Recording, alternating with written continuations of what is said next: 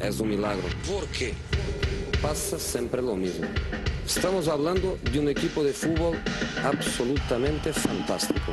Yo no entiendo por qué. Solo para dejar esta pregunta, que es una pregunta que yo espero ¿Tener em, respuesta? termine mi carrera hoy. La Casa del Fútbol Internacional. ¿Por qué? I think I'm a special one. El 9 y medio radio. 4 de la tarde, bienvenidos al 9 y medio radio. Timo Werner parece que eligió su próximo equipo y estaría cerca de firmar con el Chelsea, no pretendiente para Ousmane Dembélé, también el Liverpool levanta la mano. Ayer comentábamos que la Juve buscaba al francés, ahora se une el conjunto de Jürgen Klopp y el presidente de la Federación Mexicana de Fútbol anunció que se busca regresar a competiciones en Conmebol para 2024. ¡Aleluya! Parece que vamos a dar un paso adelante como fútbol mexicano. Que ya arranque el 9 y medio radio. Your job is to tell the truth, okay? Esto es So the next time is finished. el 9 y medio radio. We don't get back in. Gracias a toda la gente que sintoniza el 9 y medio radio a través de W Deportes. Saludo en los controles a mi queridísimo Javidú. También a Fo, eh, productor de este espacio. Ya está en la línea telefónica el señor Beto González. Betao, ¿cómo estás, hermano? Todo bien, amigo, gracias. Listo para platicar de el golpe del verano que todavía no empieza. Eso es fabuloso. Ya estaremos hablando de todo esto y desmenuzándolo. De acuerdo. Muchas ganas de hablar de, de este rumor calientito. De la perla alemana que dicen varios medios, no, sola- no solamente en Alemania, sino también reproducen esta información en Inglaterra, de que Timo Werner llegaría al Chelsea. Ya lo desmenuzaremos. De hecho, la mitad del programa está hecho para hablar de este tema. También saludo al señor Memo Navarro, mi querido Memerich. ¿Cómo le va? ¿Todo bien? ¿Qué tal, Pepe Beto? ¿Cómo va todo? Pues parece llegó una de las bombas de este mercado y pues bastante rumorología estos días, ¿no? Vamos a ver si se concreta alguna otra. Sí, lo que a mí realmente me tiene feliz es lo que pasa con el presidente de la Federación Mexicana de Fútbol. Ya también profundizaremos en esta noticia, pero ojalá México regrese a la Copa América. Ojalá los equipos de la Liga MX jueguen la Copa Libertadores, porque es el parámetro para medirte contra futbolistas de mayor, eh, contra selecciones y futbolistas de mayor nivel que los que tenemos en la CONCACAF. No es hacerla menos ni mucho menos, porque sabemos que Estados Unidos trabaja bien, que Canadá tiene un proyecto interesante, que en su momento ha tenido buena selección Costa Rica, el mismo caso de Honduras, que en el Caribe Jack Spassi nos ha contado de la evolución que han tenido, pero la verdad, si el fútbol mexicano quiere crecer, hay que regresar a la Libertadores y hay que regresar a la Copa América. Mi querido Javidú, mándame de bolón ping-pong a la encuesta del día. La encuesta del día. En el 9 y medio radio. Ya saben que la encuesta está disponible en el Twitter arroba el 9 y medio. Nosotros proponemos tres opciones. Si tienes otra, cita el tweet y miéntanos la madre o dinos lo que quieras. Distintos medios europeos reportan que Timo Werner escogió como nuevo destino Londres, concretamente Stamford Bridge, específicamente el Chelsea de Frank Lampard. Por eso les pregunto, ¿es el conjunto blue el mejor destino para el alemán, para la joya alemana del RB Leipzig, Memo Navarro? Ojo Sí, con las el- opciones. Sí, es el, el- el mejor destino para mí. Probablemente el Barcelona también era otro equipo en el cual pudo haber encajado perfectamente y que además el club culé pues necesita un jugador de su perfil. Pero para ser sincero, yo no lo veía ni en el Bayern ni en el Liverpool porque creo que ese puesto, ese rol está ya más que cubierto. Y, y en el Bayern sobre todo se habla que, que irían por el héroe Sané, entonces ahí se veía un poco difícil. En cambio el Chelsea pues es un proyecto que me parece muy estimulante ahora mismo por la buena gestión que tienen con los jóvenes, porque tienen una línea de mediocampistas medular con mucha jerarquía y porque a pesar de la sanción que enfrentaron que les impidió fichar, pues están ahorita en zona de clasificación a Champions League. Entonces me parece que también con la llegada de Hakim Ziyech se puede armar un equipo bastante bueno y donde Timo Werner encaje bastante bien partiendo desde la banda. Ya hablaremos un poco más de eso. Al señor Memerich le importó tres hectáreas de rábano las opciones, por eso te las voy a dar a ti, mi querido Beto. La primera es, era mejor el Liverpool, es decir, mejor opción. La opción B es debe quedarse en el RB Leipzig por lo menos una temporada más. Y la opción C es debe quedarse en Alemania pero ir al Bayern München. ¿Tú qué dices, Beto? Beto se nos ha ido, mi queridísimo Memerich. Ahí Aquí está Beto. Ahí está Beto.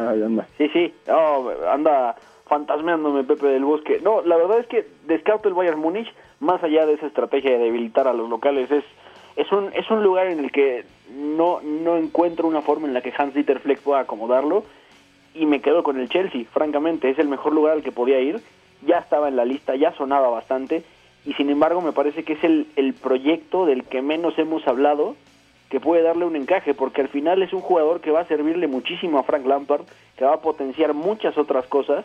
De hecho, estaba revisando algunas estadísticas de goles producidos. En enero, Frank Lampard dijo que eran de los últimos de la liga en aprovechar las chances, en- en- es decir, en goles esperados. Si tienes a Tammy Abraham y te llevan a Timo Werner, pues hay un salto de calidad considerable. Por hay que ver cómo termina estructurando el Chelsea su plantilla, ¿no? Porque Jorginho dicen que está muy cerca de, de volver a Italia por esa cercanía que tiene con Maurizio Sarri, concretamente a la Juventus, que todavía buscan una o dos piezas. El tema de Jadon Sancho, yo supongo, si fichan a Timo Werner, ya no tendrán lana para ir por Jadon Sancho. Y mucho menos porque eh, ya ficharon, ya se concretó el fichaje de Hakim Ziyech, el futbolista marroquí del Ajax de Ámsterdam. Exacto, entonces ya serían prácticamente 100 millones de euros en dos fichajes, ¿no?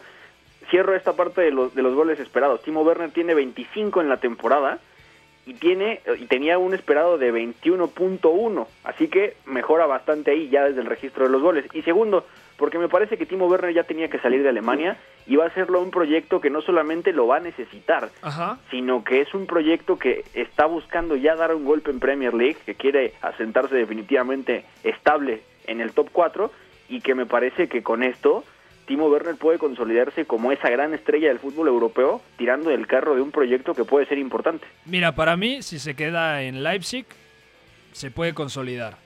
Aunque dé el salto dos o tres eh, años de, eh, después a una liga o a un, mejor dicho, un, e- un equipo de mayor jerarquía. Pero si se queda en el Leipzig, hay que recordar que Leipzig terminará dentro de los primeros cuatro seguramente la Bundesliga. Es decir, la próxima temporada jugará Champions. Y en la presente Champions está en cuartos de final. Y quién sabe que por ahí se cruza con la Atalanta, un equipo que nos gusta mucho, pero más o menos una plantilla de similares condiciones, similar nivel, y lo echa y entra a semifinales, ¿no? O sea, yo creo que el Leipzig es un buen destino para que Timo Werner afiance su carrera y sobre todo después de la pandemia, yo creo que el Leipzig no debería de malvender a sus futbolistas. El caso de Timo Werner, también se habla del austriaco Marcel Savitzer, que es- está completando una temporada brutal, de Upamecano en la central, o sea, dicen que tiene cláusula Upamecano de arriba de 80 millones de euros y a Timo Werner lo van a dejar ir por menos de 60, eso me parece una locura. Y más, por ejemplo, ¿por cuánto eh, vendió el Borussia Dortmund a Ousmane Dembélé al Barcelona?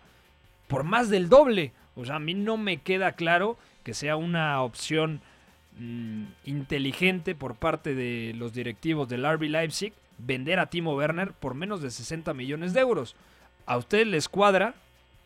No, e- en lo personal sí me sorprende que, que esa sea la cláusula y que no se hayan avivado un poco antes para, para ampliarla, pero también hay que ver un poco que todos estos movimientos, cuando parecen tan económicos, suelen tener por detrás algunas primas para el para el representante, para el agente. Dicen eh, que el- cobrará, Memo, 10 millones Sí, de euros anuales.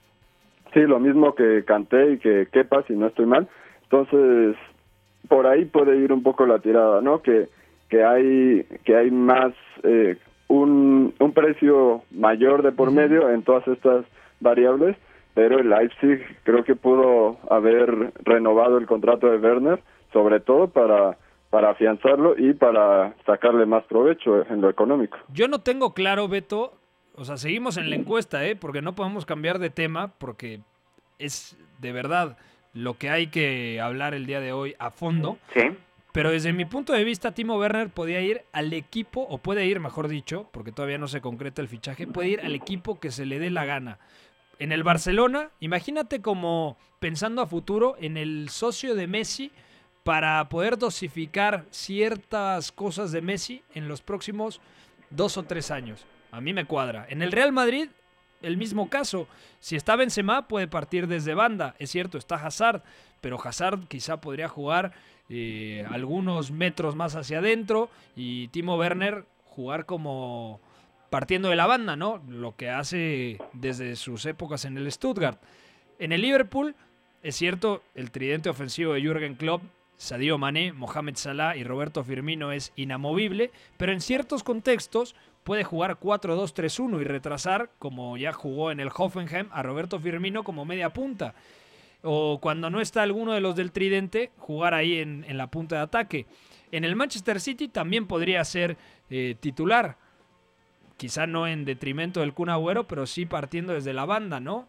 Eh, ¿Qué otro equipo me, me, dicen? El Bayern, yo El también Bayern. creo que pensando a futuro, Lewandowski ya rebasa los 31 años, podría ser titular indiscutible. En el Paris Saint-Germain, para mí es mejor que Mauro Icardi. Ahora que ficharon al argentino, yo creo que necesitan a, a un suplente de garantía, ¿no? Sobre todo porque Cavani prácticamente está hecho con, con un equipo de la MLS.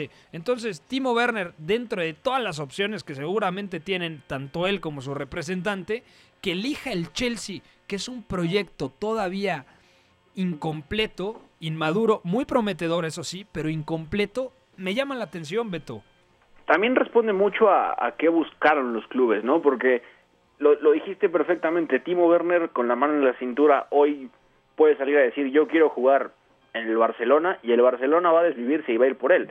El tema es que el Leipzig, lo, lo dijo Memo bien, no lo renovó como esperaba, obviamente no pudo incrementar la cláusula de rescisión. Lo renovó hasta 2023, ojo, lo renovó en Claro. 2019 hasta 2023. el verano pasado, pero el tema es la cláusula quedó exactamente igual porque había un acuerdo en el que el club le permitiría a Timo Werner salir si él lo prefería y siempre se dijo que sería Liverpool y que él quería jugar bajo el mando de Jürgen Klopp, pero el Liverpool se centró en las renovaciones principalmente de, de Allison y de Virgil van Dijk y entonces ese dinero va para allá.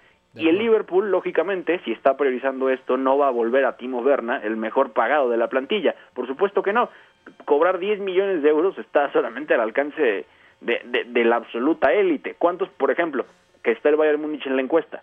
¿Cuántos realmente cobran arriba de 10, 12 millones de euros? Son 4 o 5 jugadores selectos. Y lo mismo pasa en muchos clubes. En la Premier, pagar esto es más accesible. Y el Chelsea, a pesar de la inestabilidad con Roman Abramovich, sigue teniendo el dinero. Pagó por Ziyech, que no pague por Timo Werner. No, no, no me cuadraría. Es cierto que el precio se reduce por la pandemia, por la crisis económica, porque Leipzig no pudo incre- incrementar la cláusula, pero también es cierto que ya se habla de que Frank Lampard habló directamente con Timo Werner, que le, le dijo lo que quería, que están en términos comunes y que solamente falta arreglar el papeleo. Y con ese salario, irte a la Premier League y buscar el asalto del top 4, a mí me parece, me parece bueno, solo que el precio es lo único que no cuadra. ¿Sabes qué haría si yo fuera directivo de Liverpool? Iría por Jadon Sancho a como dé lugar. Porque cuidado si el Chelsea ya tiene a Sijek, que parte desde la derecha. O sea, Sancho puede jugar en las dos bandas, pero mm, partiendo desde la derecha me parece que el marroquí va a ser inamovible. Más Timo Werner en caso de que se concrete. Y luego, imagínense si le sumamos a Jadon Sancho. Y aparte tienen a, a Pulisic. O sea, Sí, y, y a Callum Hudson-Odoi, que también es alguien que promete bastante el Chelsea. Y, y hay algo que quisiera apuntar también. Eh, recordemos que es el único equipo que por la sanción que tuvo de no poder fichar en dos periodos de transferencia, más que hacer efectiva la compra de Mateo Kovacic en el verano pasado, pues es el único que digamos ha ahorrado, ¿no? O sea, podemos llamarlo así. Entonces ahora con la pandemia, pues pueden soltar el dinero un poco más fácil que los otros que además de hacer un gasto tremendo, como por ejemplo el Manchester United con sus fichajes, pues que están sobrellevando esta crisis, ¿no? Por ahí también lo veo, que están eh, económicamente bastante sanos. Pero para mí también hay dos equipos que serían retratados. Es cierto, va a cobrar o cobraría teóricamente 10 millones de euros en, en Londres. Pero si eres Jürgen Klopp y sabes que le puedes quitar una pieza fundamental a todos los equipos de la Premier que también aspiran a ese fichaje, y aparte, o sea, el día que no está Sadio Mané, puede jugar Timo Werner partiendo de- de- desde la izquierda. El día que no está Firmino, puede jugar Timo Werner, que últimamente ha evolucionado mucho eh, a nivel asociativo, o sea, que ofre- ofrece apoyos, que es un delantero mucho más inteligente, entonces puede jugar en lugar del brasileño. Ahora, eh, si no está un día Mohamed Salah, difícilmente Werner en la derecha, pero ahí puede jugar Sadio Mané. O puede caer a esa banda Roberto Firmino, como también ya lo hizo en el Hoffenheim. Entonces, yo creo que era un fichaje cantado. Y si se decía eh, frecuentemente es que Timo Werner y el Liverpool, Timo Werner y el Liverpool, todos decíamos, es que es algo, un matrimonio prácticamente hecho. Y además con el aliciente de Jürgen Klopp.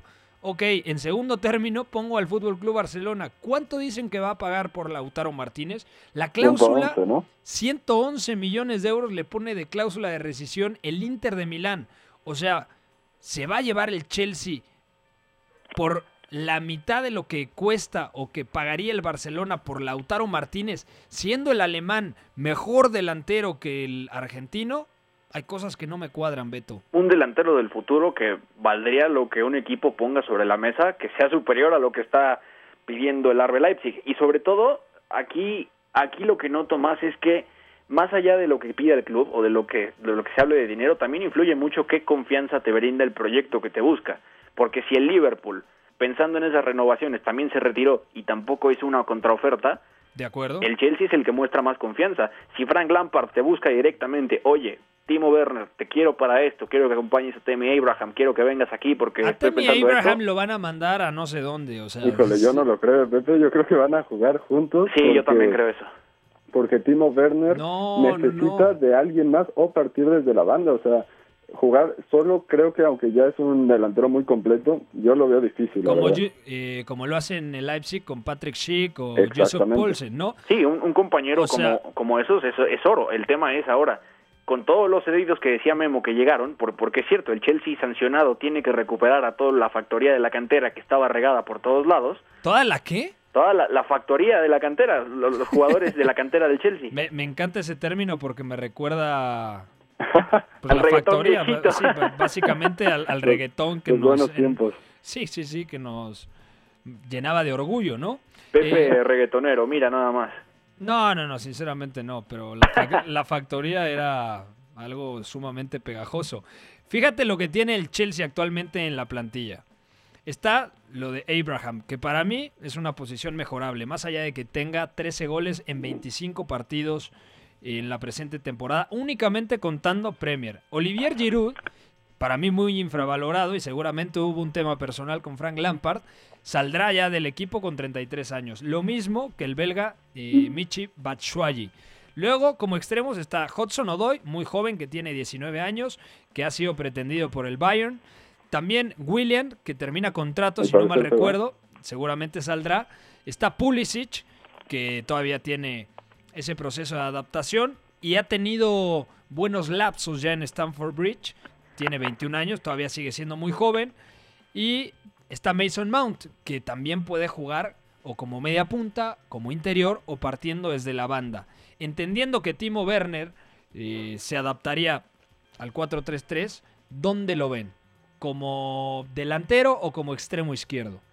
Para mí, ah, Eh, depende mucho de- del plan que se tenga con Tammy Abraham, porque si al final decide Frank Lampard que se queda con un delantero más aparte de Werner, entonces eh, sería muy factible verlo solo y verlo solo haciendo lo que le encargaba eh, Joachim Löw, por ejemplo, en la selección alemana, siendo ese esa referencia muy móvil, hacia cayendo hacia las bandas, ofreciendo esas rupturas, quizá también ya le demandaría los apoyos De acuerdo. y agregar un media punta, si, si no es viable jugar con Tammy Abraham, y si no, que Timo juegue por detrás de- del propio Abraham, porque al final puede ofrecerte ambas cosas y sobre todo con un equipo que, que, que es de jugadores bajitos, bastante asociativo, el tema de Mount, el tema de Pulisic, el tema de Hudson Odoi, Pedro también se va. Pedro también se va, por ahí también está Ross Barkley, que, que siempre de que pensamos que puede estallar, de repente nos deja fríos, que incluso te- comienza la temporada jugando como media punta por izquierda, como también ya lo había hecho en el Everton, termina jugando de interior a veces, pero no está bien definido, ¿no? Entonces, hay muchas posibilidades, pero lo que veo es que puede ser un delantero único, cayendo a banda y también ofreciendo apoyos, o jugando detrás de un 9 más puro como Abraham. De acuerdo. Bueno, vamos a seguir con más información de la Bundesliga. Dieses Gefühl kann man nicht beschreiben, das äh, muss man mal erlebt haben. Bundesliga, Not here in Gelsenkirchen. Is, Gelsenkirchen is dead. el 9 y medio radio. Memo Navarro, ojo, porque de concretarse la venta de Timo Werner al Chelsea y de recibir 60 melones, el Leipzig iría por Milot Rashica. Se escribe Sí. Rashica, pero es Rashica. Su precio de salida sería 38 millones de euros. Pero ojo, si el Werder Bremen no mantiene la categoría, es decir, si, si se va a la segunda, su precio bajaría hasta los 15 millones. Pero Rashica es más un segunda punta o un extremo izquierdo, ¿no? En ese 4-5-1 que ha utilizado últimamente Florian Kochfeld. Sí, justamente eso iba a comentar. Por el momento no lo veo tan similar a Werner, pero es cierto que es un tipo que, escorado sobre la banda izquierda, pues puede ser letal al espacio y que, que puede también interiorizar. Pero, híjole, lo veo todavía un poco eh, verde, si se le quiere llamar así. Quizás porque en el Werder Bremen, pues no puede llevar la iniciativa de los partidos. Quizás eh, todavía necesita ese punto de creatividad a mi entender y también lo que comentas del precio pues es la es la prueba fehaciente de lo importante que es mantener la categoría para un equipo como el Werder Bremen, ¿no? Porque no solo significa pérdidas por el descenso como tal, por derechos de televisión, sino también porque se devalúan sus jugadores de una manera estrepitosa. Yo creo que Rashica necesita ya dar el salto a, a un proyecto más ambicioso. Tiene Sí, siete 23 goles en la Bundesliga y es joven, tiene 23 años. O sea, yo creo que no estimo Werner, pero con el paso del tiempo sí puede ser un futbolista que lo veamos con cierta frecuencia en la Copa de Europa. Siguiente noticia, mi querido Beto González. Ojo, porque Bill reporta que el Schalke 04 estaría pensando en cambiar la dirección técnica del equipo, es decir, mandar a la goma a David Wagner y una de las opciones sería Raúl González Blanco, que actualmente dirige al Real Madrid Castilla y que después de que José Mourinho llegara en 2010 a la Casa Blanca, al Santiago Bernabéu, pues Raúl se fue y Raúl realmente estuvo muy contento en Gelsenkirchen. De hecho, llegan a una semifinal de Champions y si no mal recuerdo, ganan una final de Pokal. Sí, correcto. E- Eso, ese movimiento fue tan random y justo en un momento de, de eclosión de la Bundesliga, ¿no? A principios de la década pasada. A ver, es interesante porque me parece que David Wagner es mucho más víctima de las circunstancias de su plantilla que, que de él mismo, porque tiene partidos planteando muy buenas presiones orientadas, altas, con ese rombo 4-3-1-2. Lo, lo veo, digo, no se parece mucho a Domenico Tedesco, pero en lo que se parece es que ha sufrido mucho de cómo se le desfunda la plantilla, cómo se lesionan jugadores, cómo de repente tiene tantas bajas acumuladas que no le queda calidad en el banquillo para realmente plantear algo competitivo y ya también ahí David Wagner quizá ha, carecido de alguna lectura para proteger mejor a los suyos. Ha Cuatro incluso derrotas, Beto. Cuatro derrotas tras el parón. La goleada contra el, contra el Dortmund que me parece terrible y a- además en un, en un afán de volverse todavía mucho más defensivo que llega a plantear incluso un 5-4-1 extra defensivo no termina por salirle bien. David Wagner me parece un buen entrenador. O sea, no eso no no no vamos a ocultarlo. Él, dirige en la academia del Dortmund, dirige al Huddersfield, de hecho defiende con el Huddersfield y después el Schalke lo trae para dirigirlo y no comienza mal, de hecho era muy estimulante, pero es, es, es lo que digo, me parece que la decisión está tomada más con base en una mala planeación de plantilla que le ha pasado factura.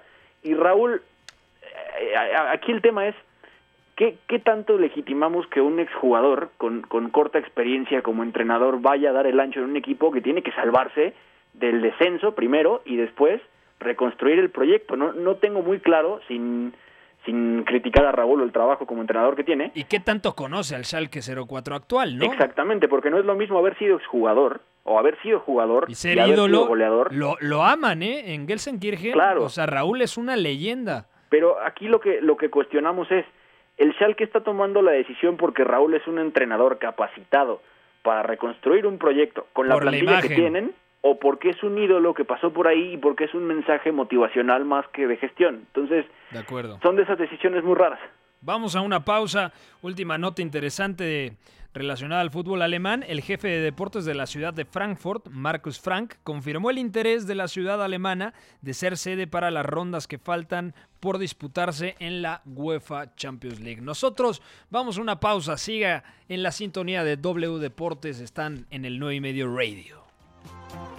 No es que no te entiendas, que hablas muy raro. Si tú ya sabes más que yo, perfecto, tira, vamos a ver. Habla de lo que quieras, yo te contesto de lo que me apetece. El análisis es bastante superficial, bastante gratuito. El apellido, ¿cómo es el apellido? El 9 y medio radio. Correcto. Siguiente pregunta. Estamos de vuelta en el 9 y medio radio 431. Es jueves. Iba a decir, es miércoles, pero ¿no te ha pasado, Javidu, que a veces no sabes ya en qué día vives?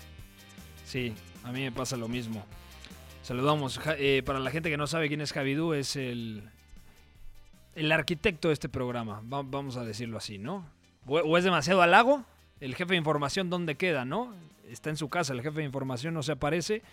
Esperemos esté muy bien el señor Juan Babuchas. ¿Siguen ahí Beto y Memo? Listos. Perfecto. acá seguimos. Bueno, vamos ahora con algunas noticias del fútbol inglés con la Premier League. Premier League.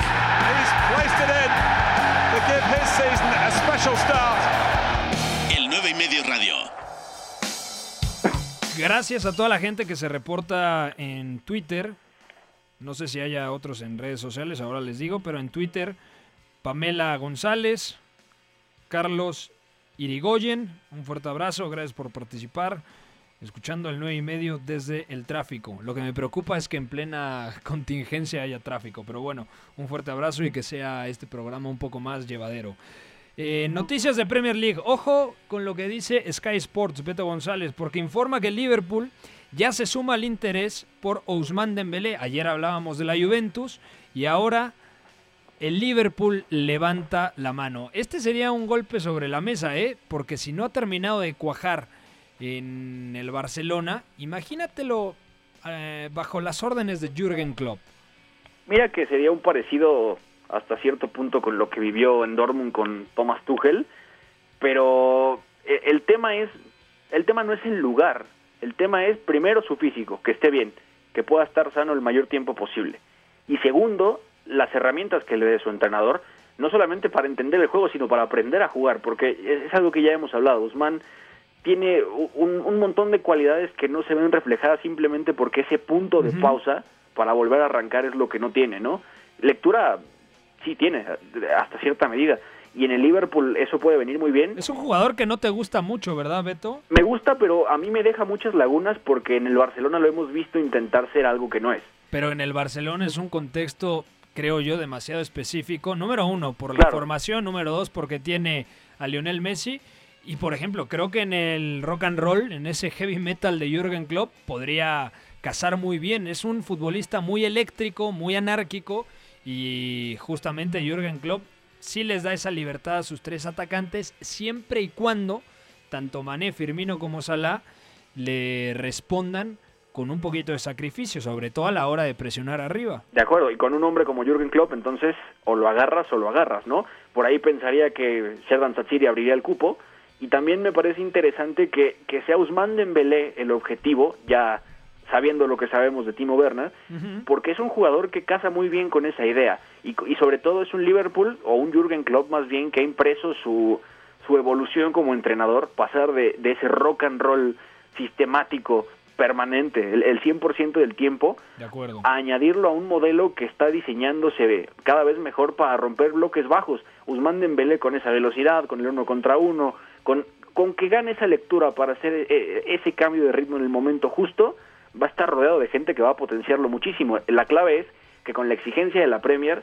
logre mantenerse eh, sano y sobre todo que Jürgen Klopp logre potenciarlo así, porque ese, ese sí sería un elemento diferencial para realmente asegurar otra cosa, entendiendo que también el Liverpool no ha fichado mucho en los últimos 18 meses, el único fichaje Más bien fue no fichó nada después de ganar la Champions. Takumi Minamino nada más. En el mercado invernal. O sea, ese verano no ficha nada, llega Minamino procedente del Salzburg y se acabó el tema, ¿no? Exacto, entonces también para la profundidad de plantilla y para tener otro tipo de recursos, me parece muy bueno. Y también te habla de las prioridades económicas, ¿no? Si no pagaste 60 por Berna y buscas un cedido para renovar a dos de tus pilares, también se entiende. Ahora, ¿dónde está Coutinho cedido en el Bayern? ¿De verdad el Barcelona se atrevería a ceder también a Ousmane Dembélé? A mí me parecería un ridículo monumental por parte de la directiva blaugrana si tienes a los dos futbolistas que llevaste al equipo para suplir a Neymar y luego los tienes cedidos, ¿no, Memo? Sí, además puede devaluarse bastante más, ¿no? Como lo que ahorita está pasando con, con Coutinho, que nadie quiere pagar eh, su, su ficha ahorita mismo que piden 80, 90 millones de euros, que no va a pagar absolutamente nadie, y que además, pues ese tipo de jugadores que de pronto entre líneas podrías necesitar, pues también desprenderte de ellos me parece algo bastante ilógico. Y, y algo que quisiera rescatar que comentaba Beto es esta eh, cualidad que tiene Jürgen Klopp para potenciar a estos jugadores que suelen jugar por las bandas o en el frente de ataque, porque nos olvidamos a veces de que Usmane Dembélé, desde sus inicios en Rennes o en el Borussia Dortmund, no es un jugador pegado a la banda como tal, es un jugador que recibe mucho más interiorizado y desde ahí eh, gira, desde ahí conduce y, y, es en donde mejor se le vio, pero no es alguien que dé toda la amplitud y que desde ahí busca el regate. Es que no sé, yo creo que sí le gusta recibir en, en banda para condicionar a través del uno contra uno, pero las circunstancias de aquel equipo que dirigía Thomas Tuchel mmm, lo obligaron a moverse más en zonas interiores y sí. respondió mmm, con jerarquía, ¿no? Porque tiene agilidad, porque es un futbolista con cambio de ritmo, ambidiestro, eh, es lo que te digo, sí. puede salir hacia ambos lados. Yo creo que Dembélé casa muy bien en prácticamente todos los equipos del mundo. La duda es, no lo tengo claro, si en el Fútbol Club Barcelona. Última noticia de la Premier League, ojo porque The Athletic ya eh, reveló los horarios de las primeras tres jornadas de competición. Del 17 de junio al 2 de julio se jugarán 32 partidos de la liga inglesa, de la Premier League. Esto es una absoluta locura. Por ejemplo, el 17 de junio hay un Manchester City contra Arsenal. El ¿qué otro partido es muy bueno? Lo estoy revisando acá, lo que me mandó el jefe de información. Hay un derby de Merseyside el domingo. Sí. El eh, sábado, 21 si de no junio. me equivoco, Uh -huh. sería eh, Tottenham contra Manchester United en, en Londres. Tottenham Manchester United 19 de junio, ¿de Sí. acuerdo? Entonces, partidos muy interesantes, chequen eh, el 9ymedio.com, ahí program eh, sí, programaremos una especie de calendario con los partidos principales de Inglaterra, de España, de la Bundesliga y también de la Serie A. Bueno, hasta aquí información de la Liga Inglesa. Mañana tocaremos algo de Paul Pogba, que ojo, dicen Mino Rayola, su representante, que no quiere que continúe el francés en Old Trafford. Bueno, hasta aquí la Premier. Vamos ahora con la Liga MX. Desde que, llegó- desde que yo llegué acá, me prometió un proyecto. No cumplió nada. Yo me voy a reposar, esta situación difícil. Los jugadores están dejando todo, el equipo está mejorando. Esto es el 9 y medio radio. Se comportaron como señores, como hombres. Efectivamente, vamos a hablar de Liga MX en el 9 y medio radio, algo que dejó de pasar desde que el señor Luis Peña se fue a vivir a Baja California Sur, concretamente a La Paz, pero hoy lo amerita porque hay una noticia que nos llena de satisfacción. En entrevista para la cadena ESPN, el presidente de la Federación Mexicana de Fútbol, John de Luisa, dijo que buscará que la selección mexicana participe en la Copa América de 2024 y después que los equipos mexicanos regresen a la Copa Libertadores. Aleluya, Beto González, ojalá sea cierto y no sea demagogia pura por parte de el presidente de la Federación Mexicana de Fútbol, John de Luisa. después del circo que hemos estado viviendo en las últimas dos, tres semanas, La Granja MX. la granja, la absoluta granja donde Monarcas pasa a ser Mazatlán, donde el Querétaro no tiene nada claro. Que quieren- no me toquen al Querétaro, ¿eh? Es es lo que iba a decirte, eh, cuidado con eso. Se fue Bucetich, quieren revivir al Atlante para traerlo a la primera división. Esto, a ver, es, es muy esperanzador, es muy alentador. Incluso te diría que es la mejor noticia que hemos recibido en, en años de parte de la Liga MX. Pero la verdad es que, ¿cómo podemos tomarlo en un momento en el que una franquicia se muda con un, con un intento de, de soborno de parte del, del dueño, ¿no? Que, que pasa a un estadio que, que ya tenía plaza y que no tenía equipo, ¿no? Sí. con el intento de traer a un equipo de segunda división con un nivel de entrada aceptable de vuelta a la primera. O sea, es, es algo muy estimulante porque vamos a ver a la selección mexicana, por supuesto, regresar a competiciones de, de gran nivel al final. Y también con los clubes mexicanos volviendo a disputar la Libertadores. No hay forma de crecer que sea mejor que enfrentándote con los mejores. ¿Qué te da la Copa Oro? Realmente ese es el tema. Nada. ¿Qué, nos dio la Copa Oro pasada? Hypeamos a Uriel Antuna por la goleada a Cuba. Bueno, lo hypeaste tú, mi hermano, porque yo dije que era Cuba. O sea, a Cuba hasta me parece que se los marca el señor Memerich, ¿no? Pero, pero es un ejemplo, vamos, ¿no? Es un ejemplo y al final a lo, a lo que quiero llegar es, es muy contradictorio, ojalá que sea real, ojalá que sea un proyecto serio, porque el fútbol mexicano lo necesita, porque para evolucionar de verdad hay que enfrentar a los mejores y también mirar adentro, hacer autocrítica y, y pensar en, en que las decisiones no, no pueden tomarse ponderando solamente lo económico, hay que potenciar ambas cosas de la mano para que realmente podamos ser una de esas ligas top 10, top 15 del mundo No que tanto se ser. predican. Es muy difícil porque Federación, Liga MX, Selección Mexicana, siempre, siempre, siempre ven primero por lo económico, ven primero por la lana que por lo deportivo. Entonces así es muy complicado. Si no quieren dejar la Copa Oro, que me parecería también un error, compite en la Copa Oro, está perfecto. Pero también ve a competir a la Copa América, en donde realmente también es un bacanal la Copa América porque de repente invitan a Japón, a Qatar, o sea, la Copa América debería de ser unificada entre CONCACAF y entre CONMEBOL. Y entonces que jueguen 20 equipos, que jueguen mínimo 16 equipos, cuatro grupos de cuatro, cuartos de final, semifinal y final. Y haces un producto mm, no tan mediático como la Eurocopa, pero sí con muy buenos jugadores. Argentina, Brasil, Chile, Uruguay, México, Estados Unidos. Ahora volteas a ver a Canadá y tiene Alfonso Davis. También está Jonathan David. O sea, yo creo que sería un buen producto, pero el tema es que la Conmebol quiere su lana, la CONCACAF quiere su lana y al final no se terminan de poner de acuerdo. Bueno, esta es la información de la Liga MX. Retomaremos la nota por ahí de 2024. Ahora vamos a información de la Liga Española. La Liga. El 9 y medio radio. El diario Marca, el rotativo español, informa que el Real Madrid intensifica las negociaciones por Camavinga, este centrocampista francés que nos gusta muchísimo, del Stade de Rennes, y el equipo francés ya le puso un precio de 75 millones de euros. ¿Lo dije bien? Bien. Más o menos, ¿no? Bien, ok. bien, bien. Ustedes hablan francés, tengo entendido, ¿no? Uy. Sí, oui, monsieur. Bueno, en la facultad les dan francés, ¿no? Y también desde antes, desde, desde las prepas, pero Ah, vamos a eso. venir a presumir la educación.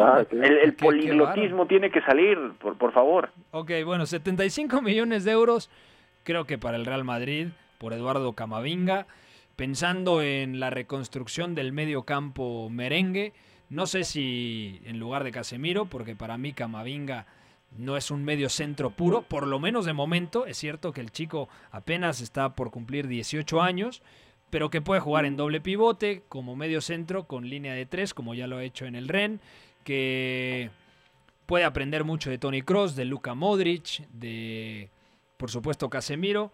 75 millones me parece un precio accesible para el Real Madrid y para el tamaño de jugador a su corta edad que es Eduardo Camavinga.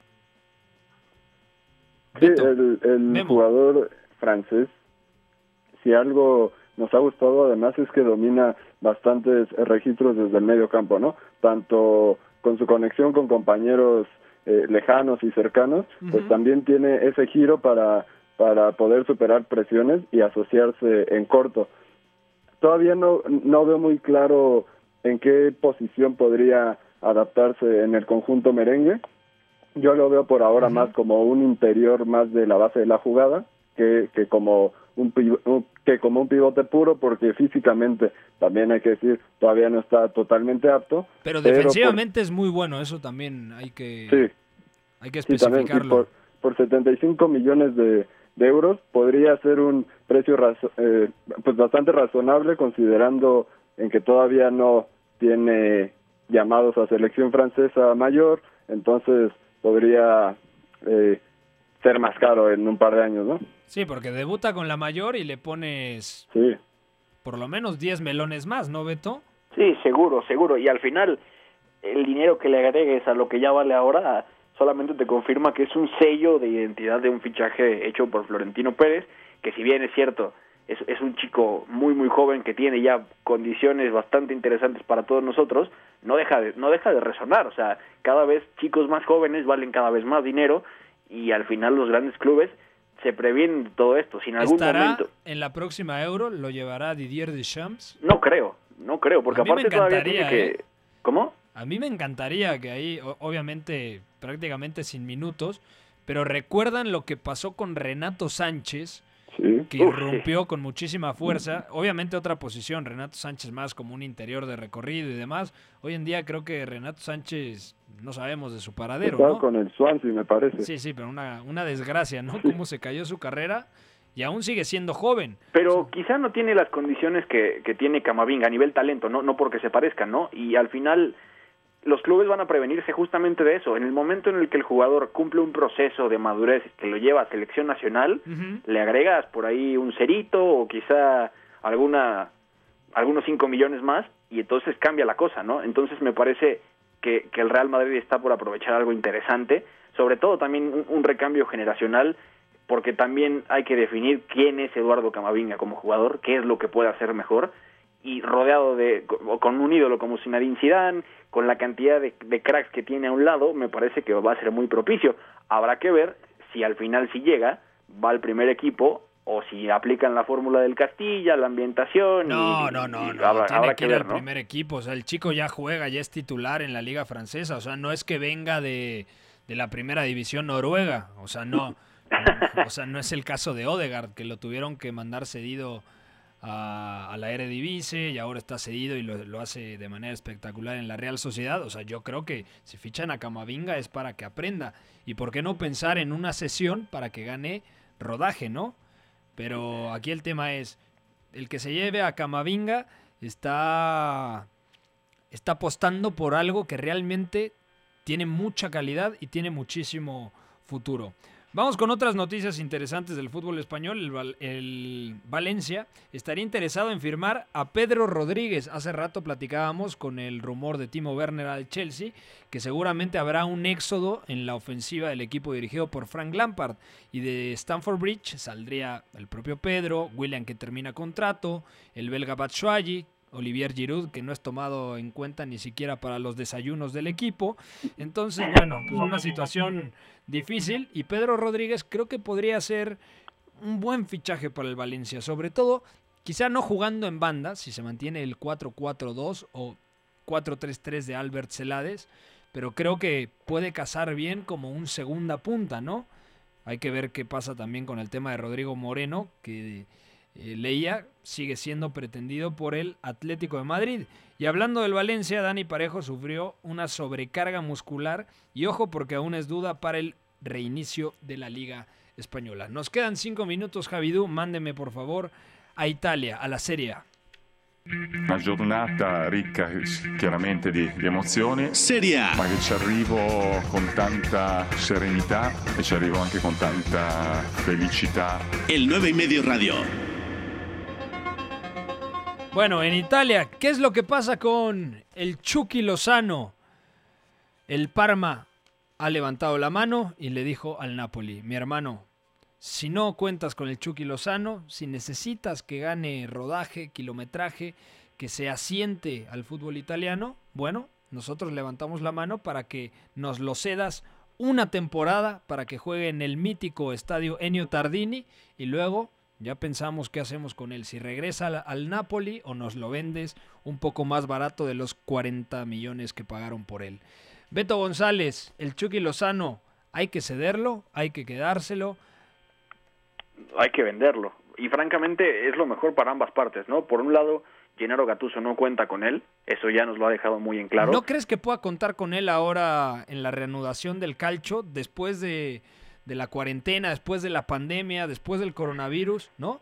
Quisiera pensar que sí, sobre todo porque con el ritmo de, de juego y de competición que van a afrontar los equipos en todas las ligas, en Italia no se diga, sería, sería idóneo, la verdad es que sería necesario, pero esto es pensando hacia el final de la temporada. El, el, el, Parma emerge como opción para la siguiente y el Parma para mí no es una opción porque además de, tener, de ser un equipo sí histórico y, y, ahora mismo tiene menor jerarquía no, no no le va a dar al Chucky esa capacidad para para sentarse en la élite que puede hacerlo al final sería muy extraño verlo em, emprender el camino hacia el Enio Tardini cuando los Wolves cuando el Everton ya habían preguntado por él ya habían unos 40 millones de por medio y por eso digo que también es lo mejor para ambos. El Chucky puede ir a un lugar de élite donde pueda sentarse con confianza, como lo que le tuvo Ancelotti cuando lo pidió y cuando llegó al Napoli, y por el otro lado el Napoli también gana o recupera lo, lo que lo que invirtió en él. Al final es el, el fichaje más caro de, de, su historia. O sea, no estamos hablando de algo menor. Mira, te voy a contar un, un chisme interesante, hablando del Chucky Lozano, que me dijo un representante, del cual no puedo decir su nombre. ¿Quién es el mayor agente del Wolverhampton? Jorge Méndez. Jorge Méndez. ¿Quién es el representante del Chucky Lozano? Jorge Méndez. No. No. Mino Rayola. Mino. Ah, es Mino, es cierto. Si los dos grandes agentes del fútbol europeo logran ponerse de acuerdo, hay una gran posibilidad de que el Wolverhampton ponga los 40 millones que puso, eh, me parece que son 38, pero alrededor de 40 millones de euros que puso el Napoli por el Chucky Lozano. Entonces, imagínate ver a Raúl y al Chucky en el mismo equipo, bueno, sería el equipo de México, mi hermano. Y súper complementario, ¿eh? Ojo. Sí, por el sistema de Nuno Espíritu Santo, jugando en el rol de Diogo Jota, que dicen que puede salir. Hay que ver qué pasa con otro portugués como Daniel Podense, que llegó procedente del Olympiacos y le ha, le ha costado el proceso de adaptación. Adama Traoré, que también tiene cantos de sirena de, de, medio, de media Premier. Todo mundo quiere a Adama Traoré. Pero bueno, ahí está el tema del Chucky Lozano. Le daremos continuidad a esta información en donde bueno, se suma el Parma al interés de los Wolves y también, por supuesto, del Everton, donde está Carlo Ancelotti. Siguiente noticia en Italia, el centrocampista danés Christian Eriksen se ha ganado la confianza definitivamente, según algunos medios, de Antonio Conte y será titular para acompañar a Lautaro Martínez y a Lukaku en el duelo del Nap eh, contra el Napoli, es decir, Inter Napoli, en la Copa Italia. Esto estaba cantado, ¿no? Sí. que Eriksen jugara detrás de Lukaku y de Lautaro en ese 5-3-2 me parece lo más viable. Sí, y cuando llegó procedente del Tottenham en, en enero pasado, quizás lo que le faltó fue este este rodaje, estas sesiones de entrenamiento para poder adaptarse a un rol Eh, por delante del doble pivote y por detrás eh, de los dos puntas, ¿no? Pero sí estaba cantado porque además en las últimas jornadas al Inter le hizo mucha falta ese enlace con Lukaku y, y con Lautaro que como que se fue deteriorando un poco con el transcurso de la campaña. Entonces yo lo veo muy factible. Eh, veremos cómo es que organiza ese doble pivote. Me parece que Brozovic es inamovible, pero veremos si, si juega Ibarela, Vecino, Sensi en algún momento. Sensi, una pena su lesión. Yo creo que sí. Varela es indiscutible, Brozovic obviamente como medio centro, y la pregunta, la incógnita en la cabeza de Antonio Conte es, ¿quién es mi otro interior? ¿O quién es el media punta en caso de que juegue con doble pivote más uno, uno más adelantado? Y ese yo creo que, que será Christian Eriksen. Ya nos vamos, Beto González. Un placer que hayas estado en el 9 y medio radio como todos los días. Un placer, amigo. Un abrazo para Memo, para ti, para todos y nos escuchamos mañana. Mi querido Memerich, un fuerte abrazo a ti y a toda tu familia. Gracias, Pepe. Cuídate mucho. Un saludo a todos. ¿Tu señora madre nos sigue escuchando o ya no? Sí, todavía acá ando. De hecho, Ah, perfecto. Escuchando el programa muy atenta. Le manda saludos. Claro. Gracias a todos desde el tráfico, en la oficina, en el baño también alguien se reportaba desde donde nos escuchen, también a través del podcast. Gracias por sintonizar el 9 y medio radio. Mañana nos escuchamos en punto de las 4 de la tarde con la previa de la Bundesliga. Voy avisando, tenemos partidazo el próximo sábado. Arrancamos transmisión desde las 8 de la mañana, desde el Bayer Arena, Bayer Leverkusen contra Bayern Múnich. Soy Pepe del Bosque, no olviden visitar el 9 y medio.com. Bye bye. Mira, también puede salir aquí una lista de agravios comparativos, pero no acabaríamos nunca.